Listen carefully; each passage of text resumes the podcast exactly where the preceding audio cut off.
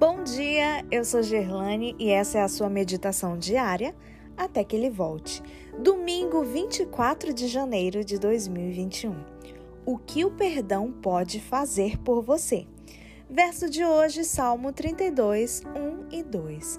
Bem-aventurado aquele cuja iniquidade é perdoada, cujo pecado é coberto.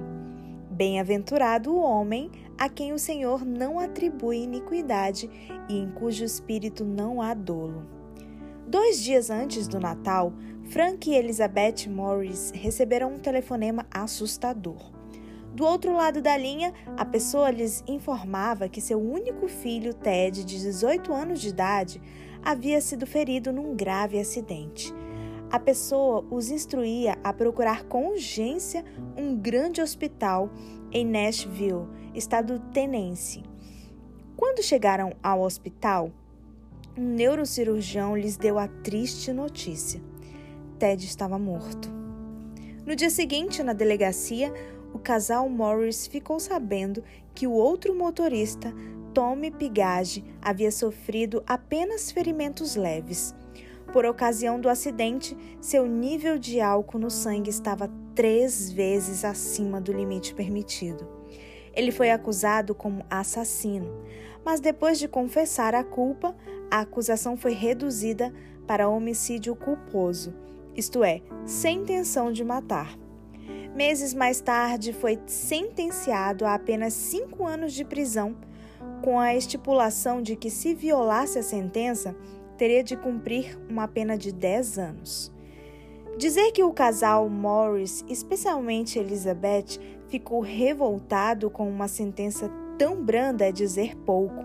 Mais tarde, numa reunião de mães para protestar contra o ato de dirigir sob influência do álcool, Elizabeth ouviu Tommy contar que, ao saber da morte de Ted, ele não conseguira parar de chorar. Alguns dias mais tarde, entretanto, ele foi apanhado bebendo e levado para cumprir sua pena de 10 anos. Apesar das emoções contraditórias, Elizabeth começou a visitar Tommy na cadeia. Um dia, enquanto conversavam, ele implorou perdão. Eu perdoo, respondeu Elizabeth. Ela acrescentou: Eu gostaria que você me perdoasse por eu tê-lo odiado. Claro, senhora Morris, ele respondeu com emoção. Numa visita posterior, Tommy contou a Elizabeth que queria muito parar de beber, mas não conseguia. Ela lhe garantiu que ele poderia com a ajuda de Deus, e ele conseguiu. No dia 12 de janeiro de 1985, Tommy foi batizado. Mais tarde, ficou em liberdade condicional o casal Morris começou a levá-lo para seu lar e a tratá-lo como filho. Escrevendo para a edição de janeiro de 1986 da revista Guide Post, Elizabeth disse que depois disso começou a sentir a paz que só Deus pode dar.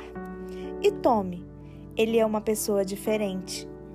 É isso que pode acontecer quando perdoamos e somos perdoados.